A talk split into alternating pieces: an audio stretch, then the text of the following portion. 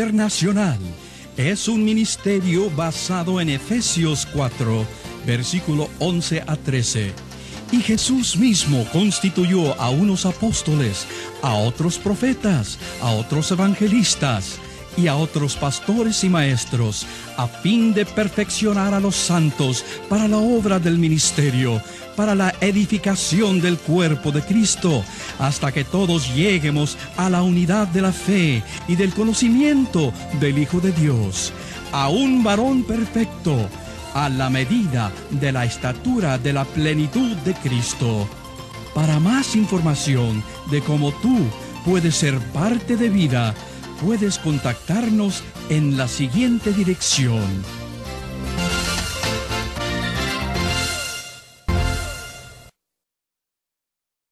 Reciban muchas bendiciones en esta hora. Mi nombre es Lorena Gamboa y voy a ser su maestra para las próximas lecciones. Estamos en la lección número 2, titulada La pareja bajo un mismo yugo. Vamos a basar esta lección en dos versículos claves. El primero es Génesis 2, capítulo 2, versículo 24. Y segunda de Corintios, capítulo 6, verso 14. Vamos a dar una definición de matrimonio según la palabra de Dios. No según la sociedad, no según lo que nosotros pensamos, según la palabra de Dios, ¿qué es el matrimonio? En Génesis vemos que desde la creación de Dios hacia la tierra, la creación de Dios en el hombre, en la naturaleza, Él todo lo hizo perfecto. Y lo que más perfecto creó fue al hombre mismo.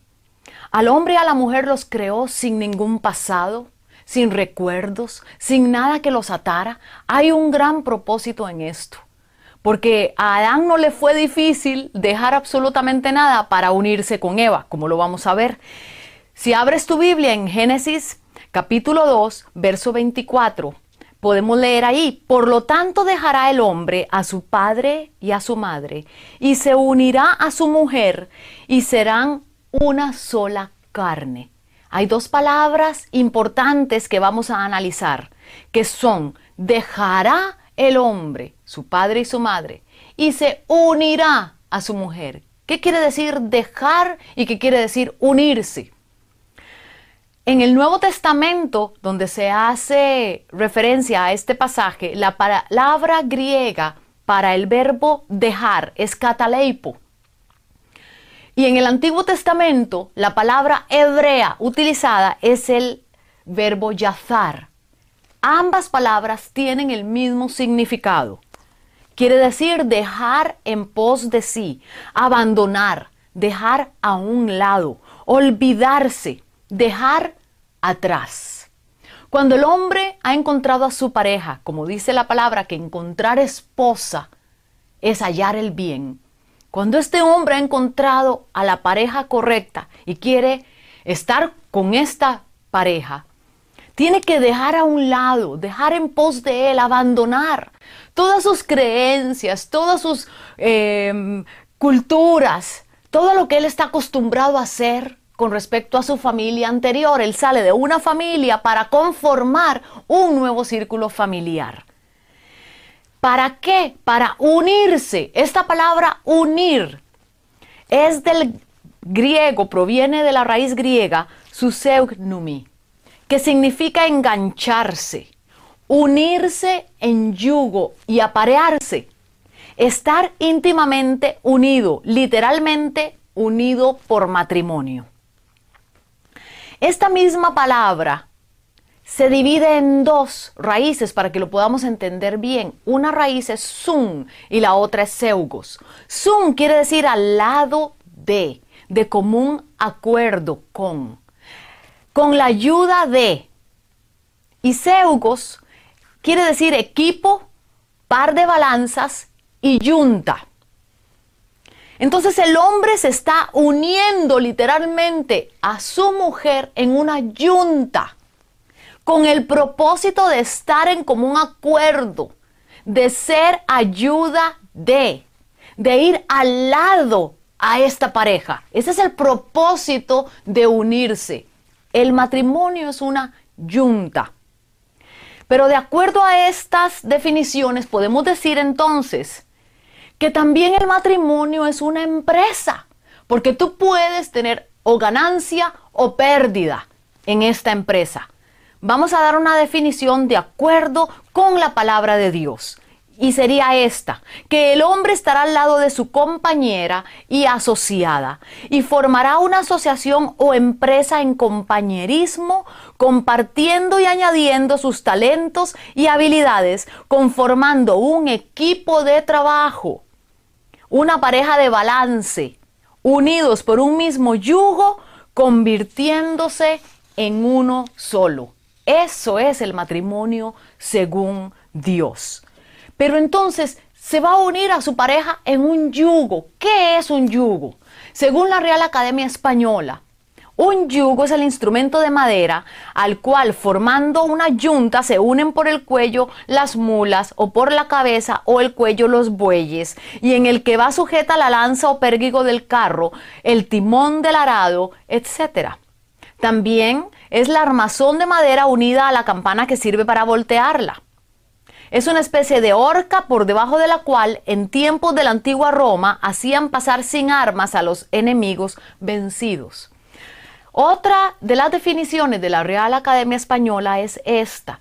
Es una ley o dominio superior que sujeta y obliga a obedecer. Esto es muy importante. Tú tienes que darte cuenta hoy, amigo y amiga, que no importa bajo qué yugo tú estés, tú estás bajo una ley o un dominio superior que te está sujetando y que te está obligando a obedecer. Y muchas veces hacer cosas que tú no quieres hacer. Eso es lo que es un yugo. Es una carga pesada, una prisión o una atadura. Si estamos hablando del yugo que no es según Dios. Hay dos tipos de yugo. Es interesante cómo el apóstol Pablo también se refirió a la yunta de bueyes para ilustrar el matrimonio. Él conocía las escrituras y en Génesis todo este significado y todas las palabras que hemos visto hablan de unirse en yugo, unirse para conformar una yunta. Pablo sabía esto y utilizó el mismo consejo en 2 de Corintios 6, 14, cuando él habló de yugo, se refería al ligamento de madera que unía a los dos bueyes y los convertía en una yunta. Ambos bueyes deben tener el mismo yugo para poder ejercer todas las labores y propósitos de un equipo. Esto tenemos que tenerlo muy claro. Son un equipo o de trabajo o son un equipo en el cual pasan guerreando el uno al otro. Tú tienes que decidir en qué equipo estás. Además, ambos deben estar en común acuerdo, tener un pensamiento unido, porque de no ser así se causan daño el uno al otro, se hieren y llegan a producirse una herida. Hasta ahora estamos hablando de lo que es estar unido en un yugo con una persona no creyente. Pero también podemos estar unidos en yugo desigual con una persona que es creyente, pero que no comparte nuestras mismas visiones, nuestros mismos sueños, ni nuestro mismo llamado. Eso puede crear un, conflicto, un conflicto también. Cuando esto sucede en el mundo natural, cuando el campesino mira que hay dos bueyes que no están llevándose bien, cuando hay dos bueyes que se están haciendo daño el uno al otro porque uno es más alto que el otro, o tiene las patitas más cortas, o está comiendo diferente que el otro, o tiende para irse en una dirección, el campesino ve esto y él opta por separarlos para que no se hagan daño. Cuando Pablo habló acerca de no unirse en yugo desigual, lo hizo refiriéndose al yugo desigual con los incrédulos, no solamente a nivel de los negocios, a nivel de la sociedad, sino específicamente a nivel familiar, a nivel de la pareja. Estaba tocando un punto importantísimo, porque el incrédulo tiene un tipo de yugo y el creyente tiene otro tipo de yugo. Vamos a analizar cuáles son esos dos yugos distintos. El yugo del no creyente es el yugo de la maldición que habla Deuteronomio, capítulo 28. Y el, el, yugo del creyente es el yugo de Cristo. Cuando el creyente se une al incrédulo, se le coloca un yugo mucho más pesado de que él puede soportar. Porque dice Jesús en Mateo 11, 29 y 30, que lleven, pongan mi yugo sobre ustedes, porque mi yugo no es pesado y mi carga es ligera. Cuando tú vienes a Cristo, ese yugo ya no tiene un peso. Ya no hay un dominio, porque tú no eres un esclavo, ya no más, sino que el Señor está poniendo una carga que es liviana para tu propio bien. Tienes, uno tiene que ser guiado hacia algún lugar. Si no tuviéramos un yugo sobre nosotros, iríamos dando rienda suelta a todas nuestras pasiones, deseos, andaríamos descontrolados totalmente. Pero entonces, ¿qué yugo es el que va a controlar tu vida? ¿El yugo de maldición o el yugo de bendición que habla Mateo 11? Cuando el creyente se une en ese yugo con un no creyente, espiritualmente y hasta físicamente se le está poniendo un yugo muy pesado, más pesado de lo que él está acostumbrado. Entonces es donde vienen las heridas, es donde viene un tratamiento que tiene que tener el Señor para contigo. Y solamente es a través de la unción del Espíritu Santo por Jesucristo que puede podrir ese yugo. Porque solo la unción pudre el yugo. Si tú sientes que estás en esa opresión el día de hoy, que tienes un yugo que está pesado sobre ti, puedes poner la unción del Espíritu de Dios sobre ese yugo, que es el aceite de parte de Dios.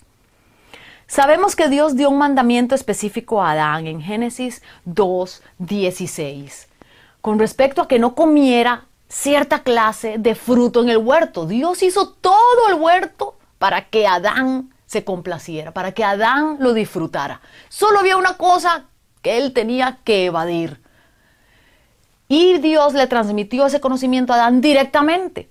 Cuando Dios creó a Eva, fue Adán el que le dio esa instrucción a Eva. Eva la escuchó de segunda mano. Cuando tú escuchas una instrucción directamente de parte de alguien, como que te impacta un poco más. Pero cuando la escuchas de segunda versión, quizá como que no le tienes el, el respeto o la intensidad que si hubiera sido dada de primera mano. Lo que pasa que al estar unidos, Adán y Eva era como si fueran uno solo. Así que Dios dio la instrucción solo a uno porque él sabía que eran uno solo. ¿Qué pasó con Eva? Por eso dice la palabra que Eva fue engañada. El que pecó fue Adán. ¿Por qué? Porque él oyó directamente esa instrucción de parte de Dios. Eva la oyó de segunda mano, por eso ya fue engañada. Pero ese engaño llevó a su marido a cometer ese pecado. Cuando tú estás en un yugo diferente, la unción que hay en la otra persona va a caer sobre ti y vas a hacer cosas que quizás no quieras hacer. El enemigo puede engañarte a hacer las conductas que tú menos quizás quisieras hacer. Eso podrías hacerlo al estar bajo una opresión, bajo un dominio, bajo una ley, como vimos anteriormente. En los matrimonios que se unen en yugo desigual, hay ciertas maldiciones y hay ciertas bendiciones que están como enredadas, que están como mezcladas. En Deuteronomio y en Génesis capítulo 2, versos 16 y 17, hay una lista de maldiciones. Unas para la mujer, otras para el hombre.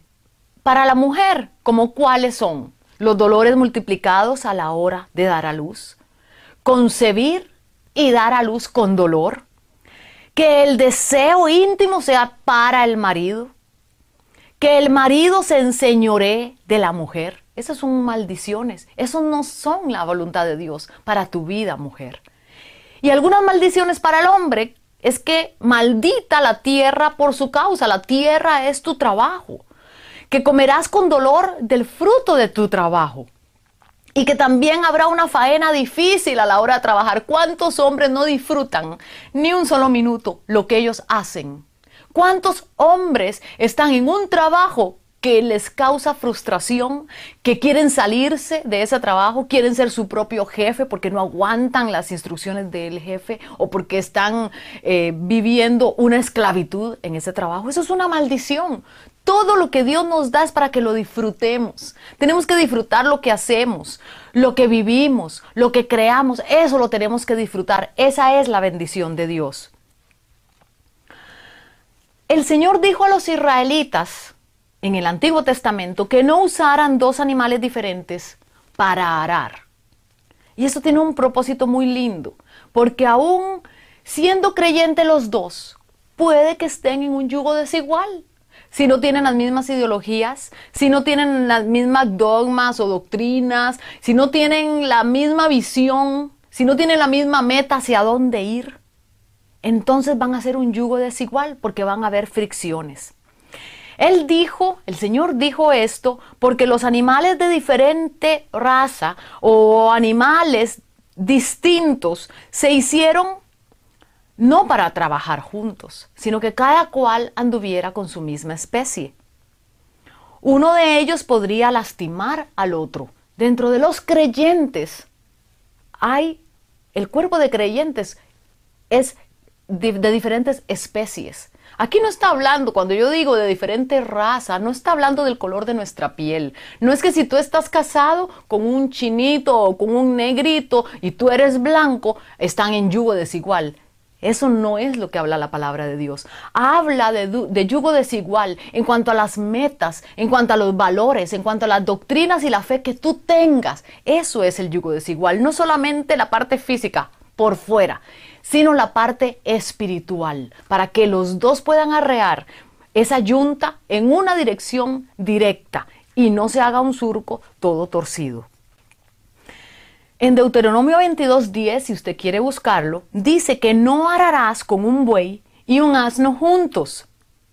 En 2 de Corintios 6:14 dice, no se unan en yugo desigual con los incrédulos. La palabra yugo desigual es una palabra griega que se divide en dos también, heteros y sugo. Heteros quiere decir de distinta clase, diferentes, desigual y sugo unido por una barra. Entonces, el yugo desigual es la barra que está siendo unida de manera distinta o una barra diferente. Esto aplica no solo en las actividades o relaciones de negocios o sociales, sino meramente a nivel familiar. Imagínate dos bueyes unidos por una yunta pero con las patitas dañadas tratando de llevar una carga, o ambos tirarían eh, en un círculo o escogerían direcciones diferentes, al no tirar hacia la misma dirección los va a debilitar a ambos. Un yugo desigual es cuando los dos están tirando en direcciones diferentes. Para hacer una ilustración de lo que es un yugo desigual es solamente imagínate a dos personas unidas por un una misma visión supuestamente, pero con dos propósitos distintos. Una va para un lado y una empuja para el otro. Entonces la visión nunca se va a llevar a cabo. Andarán dos juntos si no estuvieran de acuerdo, dice Amós 3.3. Tenemos que estar en un acuerdo para poder ir hacia adelante. Una yunta es un equipo y en ese equipo se está trabajando juntos por una causa común. Aquí radica el éxito en cualquier relación interpersonal, especialmente aquellos en Cristo Jesús unidos bajo una misma fe, bajo un mismo propósito. Vamos a hablar un poquito acerca del asno y el buey. porque el Señor nos dice que no haremos con un buey y con un asno? Sino que la yunta tiene que ser o de dos bueyes o de dos asnos, pero no de un buey y de un asno, de un creyente y de un no creyente. Cuando unimos dos animales diferentes a una yunta, como el buey y el asno, esto crea problemas evidentes. La longitud de las patas es distinta. Un asno camina un paso diferente al paso que va el buey. Quizá tú, eh, creyente, tienes una madurez espiritual mucho más elevada y tú pretendes que ese no creyente te alcance en ese nivel espiritual que él no puede entender. O tú eres creyente, tu esposo también es creyente, pero tu nivel espiritual es muy alto. Y como que tu contraparte se quedó ahí abajo. Entonces los dos van a tener un problema.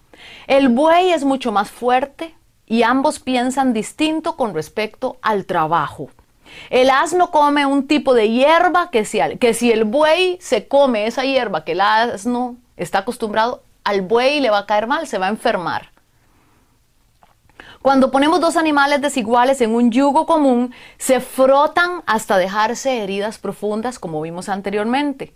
Un yugo desigual hace que el surco que se está arando no quede derecho, sino torcido. Y entonces al campesino le es muy difícil mantener a ambos animales en línea. Un cristiano unido a un no creyente afrontarán exactamente estos mismos problemas. Por eso el matrimonio entonces se hace pesado. Y muchos han dicho, no te cases porque el casarse es llevar una carga encima, es, es estar atado, es llevar cadenas encima. Bueno, los que dicen eso es porque de alguna u otra forma se han casado en un yugo desigual. Porque si tú estás casado en un yugo que es según Dios, tú no vas a sentir una carga pesada, vas a sentir una bendición. Yo puedo decirte que desde que nosotros nos casamos, mi esposo y yo, no ha sido fácil, hemos tenido luchas, hemos tratado de, de acomodar ese yugo que hay sobre nosotros, pero es el mismo yugo porque tenemos la misma visión, tenemos las mismas metas, tenemos el mismo llamado, vamos hacia un mismo lugar. Lo que hemos tratado de balancear en nuestra dieta espiritual, en la longitud de nuestras patitas, es que estemos en un estado robusto los dos, para que uno no se canse más que el otro, para que uno no jale más que el otro, entonces poder ir los dos juntos hacia un mismo lugar. Pero yo puedo decirte que el estar casado es una bendición de Dios, que es lo más maravilloso que un hombre y una mujer puedan tener y que es para disfrutarse, que es para vivirse y tú puedes ser de bendición para otros matrimonios en esta área. Ahora tú que estás casado con un no creyente, bueno, y sí, hermana Lorena, se oye muy lindo todo lo que usted dice, pero yo estoy casado o casada con una persona inconversa. ¿Habrá esperanza para mí? Yo quiero decirle que Dios a usted no le ha abandonado, que Dios no hay pecado que Él no pueda perdonar, que no hay herida que Él no pueda restaurar y hay una esperanza para ti. Y yo quiero darte unos consejos muy útiles, no nacidos ni de mi experiencia, no nacidos de mi corazón, sino nacidos de la palabra de Dios. Y vamos a enumerarlos. El primer consejo que yo te doy, primero dése cuenta que Dios sabe acerca de tu situación. No creas que Dios está ajeno a ti. No creas que Dios no conoce lo que tú estás sintiendo. Dios está allí, en medio de ustedes dos, y Él conoce perfectamente la situación. Ayuda a saber que Dios entiende lo que usted está atravesando. Dios supo hace un millón de años que usted se casaría y con quién y no lo tomó por sorpresa. Porque sabe, Dios no nos empuja que tú te tienes que casar con esta persona que yo tengo para ti. Dios no actúa así, Él nos da un libre albedrío. Y sea lo que sea que nosotros escojamos, Él tratará de bendecirnos. Pero de acuerdo al yugo, lo que va a producir o una maldición o una bendición. Pero Dios bendice el matrimonio. El matrimonio en general es bendición de Dios. Como punto número dos, no se separe de su pareja inconversa. Muchas veces cometemos el error de aconsejar o de decir, usted está casado con un inconverso, usted no tiene por qué estar casado con él, déjelo, sepárese. No es lo que nos enseña la palabra de Dios. La palabra de Dios en 1 Corintios 7, versos 12 y 16, le dice al cristiano que no se divorcie del esposo incrédulo.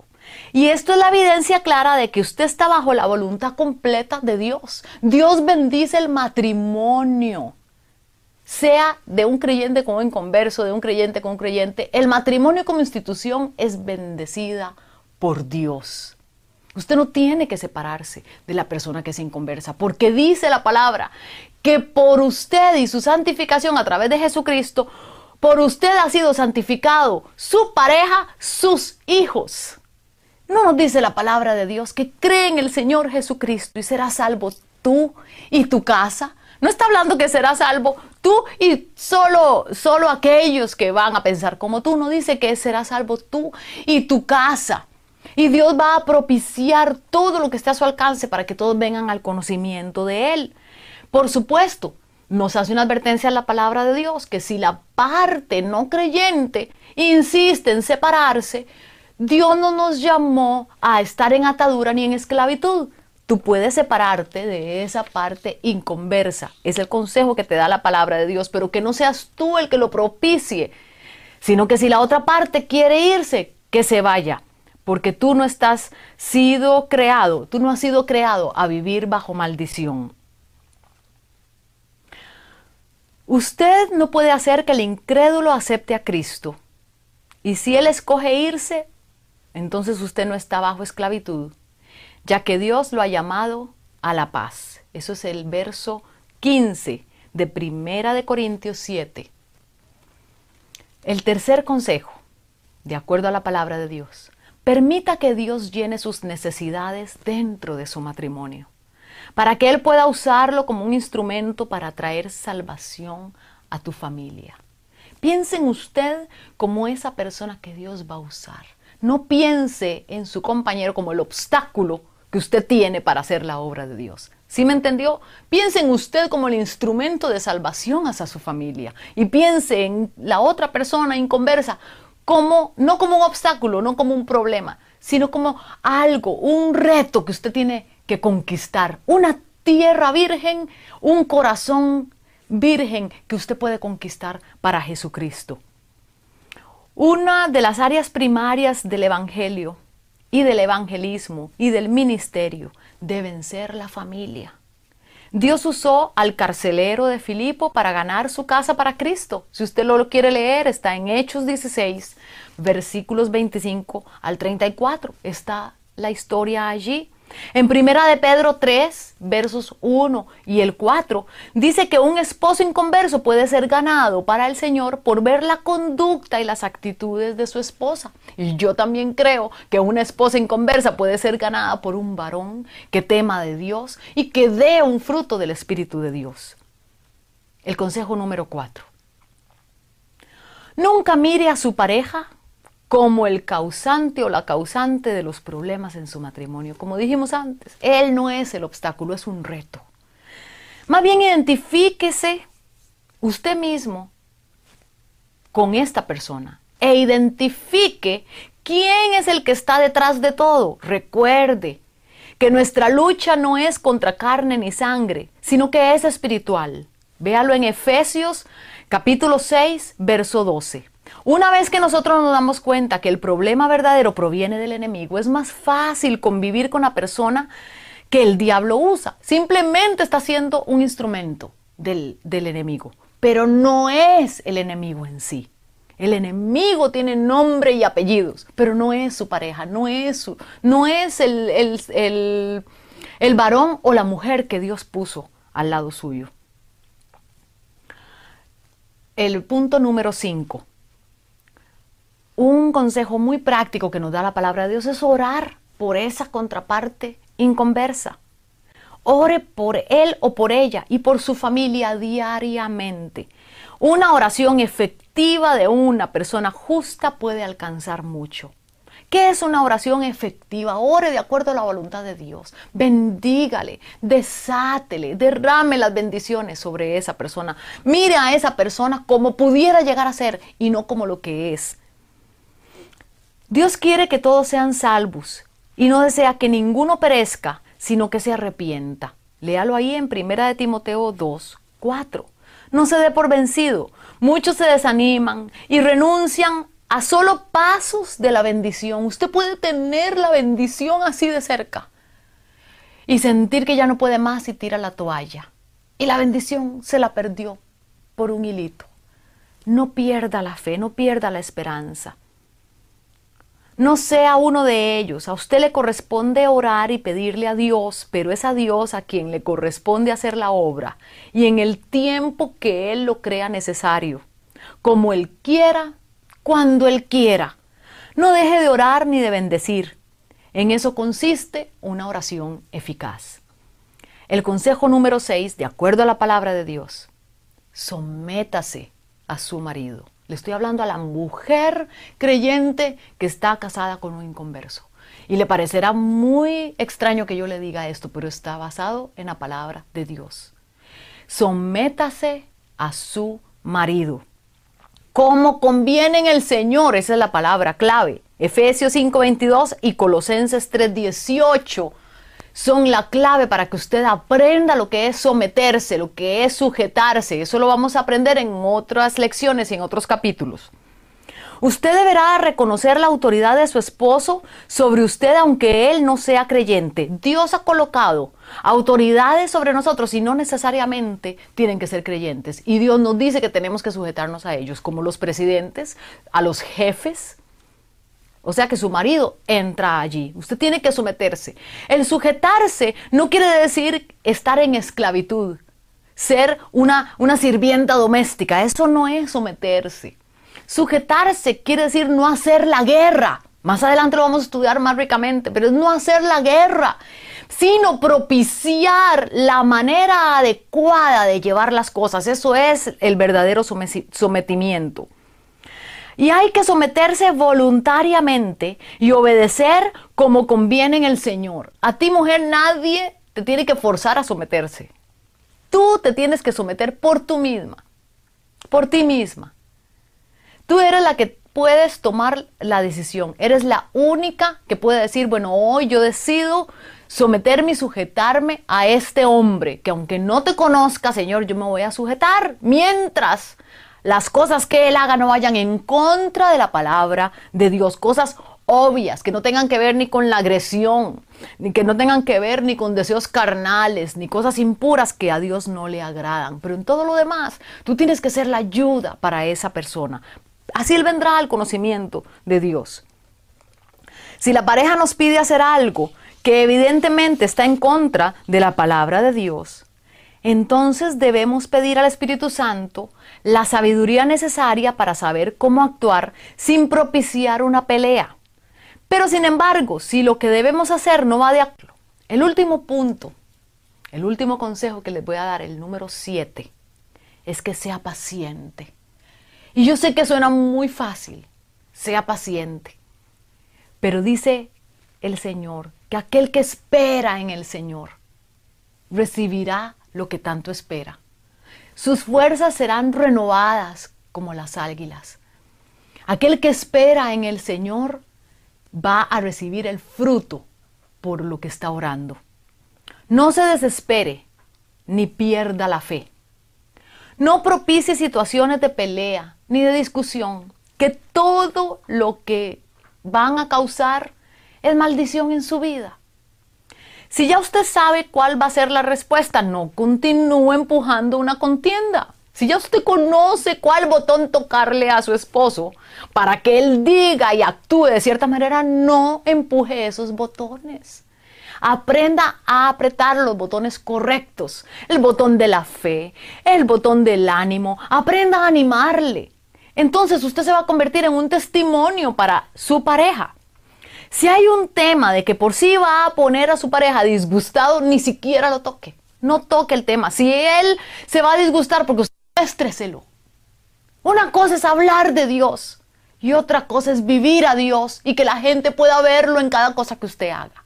Si a su pareja le molesta que usted le pase hablando de las cosas de la iglesia y por eso no la deje ir a la iglesia, no hable de esas cosas, vívalas, haga lo que le enseñan en la iglesia, haga, ponga en práctica todo lo que usted ha aprendido en la iglesia. Yo creo que esto es un consejo tanto para un hombre como para una mujer.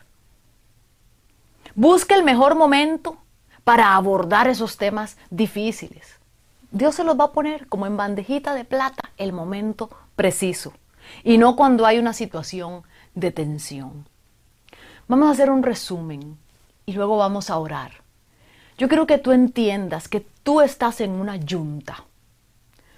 Tú puedes estar en una yunta desigual o puedes estar en una yunta de acuerdo al propósito de Dios. También para que esa yunta sea bendecida, el matrimonio que tú tienes que tener no solamente tiene que tener la bendición espiritual, sino que tiene que tener el contrato legal. Cometemos muchos errores a veces, nosotros como ministros, cuando viene una pareja y nos pide que los casemos. Lo primero que tenemos que asegurarnos es que esa pareja está casada legalmente. Porque si no están en adulterio, por más que nosotros les bendigamos y bendigamos esa unión, es adulterio, es fornicación. Entonces yo te pido que tú analices la situación tuya de pareja en este momento. Si estás casado legalmente, Y si estás casado espiritualmente, si ha sido bendecida esa unión. Si no te has casado legalmente, ve con tu pareja y hazlo. Porque el pacto escrito precede al pacto de sangre. El pacto escrito es importante para Dios y el pacto de sangre con la, con la unión íntima de tú y tu marido va a ser lo que Dios va a bendecir.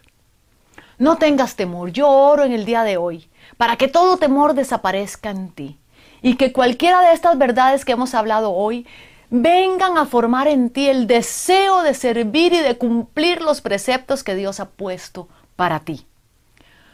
Que no haya temor al fracaso, que no haya el temor a que te vas a divorciar o que no haya temor a que vas a quedar solo o sola. Ese temor queda quitado en el nombre de Jesús. Que te deleites en el matrimonio que Dios te dio. Y sobre todo, que seas muy bendecido y que puedas disfrutar de cada cosa que Dios te ha dado. Es nuestro deseo el día de hoy que tú estés en paz con Dios, que tengas esperanza en Cristo, que seas libre en Jesús. Y quiero decirte, es una bendición estar casados. Disfrútalo, sigue adelante y cada día asegúrate de que tu yunta y tu yugo ha sido el yugo y la carga de Jesucristo y que el yugo de maldición ha sido podrido por la unción del Espíritu Santo. Hasta la próxima.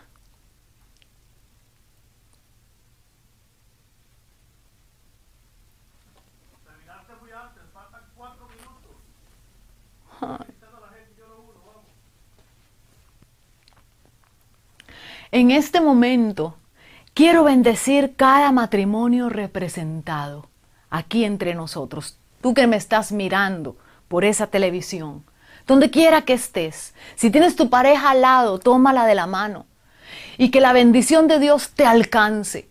Si tu pareja no está allí, extiende tu mano y deja que la bendición de Dios alcance a tu pareja. Yo les bendigo Digo cosas buenas para ustedes. Desato las bendiciones de Dios. Y toda maldición queda anulada en Cristo Jesús. Hoy con la unción del Espíritu de Dios, yo vengo cortando, vengo pudriendo ese yugo de maldición que había sobre ti. Hoy vengo con la unción del Espíritu de Dios a cubrirte y que ese aceite de lo alto caiga sobre tu relación de pareja, la santifique la bendiga en el nombre de Jesús. Sé valiente, sigue adelante y prospera, prospera en ese matrimonio para Dios, que tú puedas tener un matrimonio según Dios. Bendecimos a tus hijos y a tu familia. Y cada cosa que ha sido enseñada el día de hoy, toque tu corazón, que abra tu entendimiento y que puedas ponerla en práctica. Te queremos, te amamos, estamos aquí para servirte. Contacta a alguien o a un consejero si tú tienes problemas. No dejes que la marea suba y que sea demasiado tarde y que tú te ahogues. Muchos de los siervos de Dios estamos aquí con el propósito de ayudarte, porque hemos también pasado por momentos de tribulación. Hoy yo quiero hablar palabras de prosperidad sobre ti, tu matrimonio, y sobre tu familia. Y que el Señor Jesucristo bendiga esa unión y que dé fruto al ciento por uno en el nombre suyo. Amén. Les habla su hermano y amigo Lee Short, fundador del Ministerio Vida Internacional. Nuestro deseo es el de capacitar obreros para la obra del Señor. Si necesitas más información acerca de más cursos y su costo, escríbenos a la dirección en la pantalla. Dios le bendiga.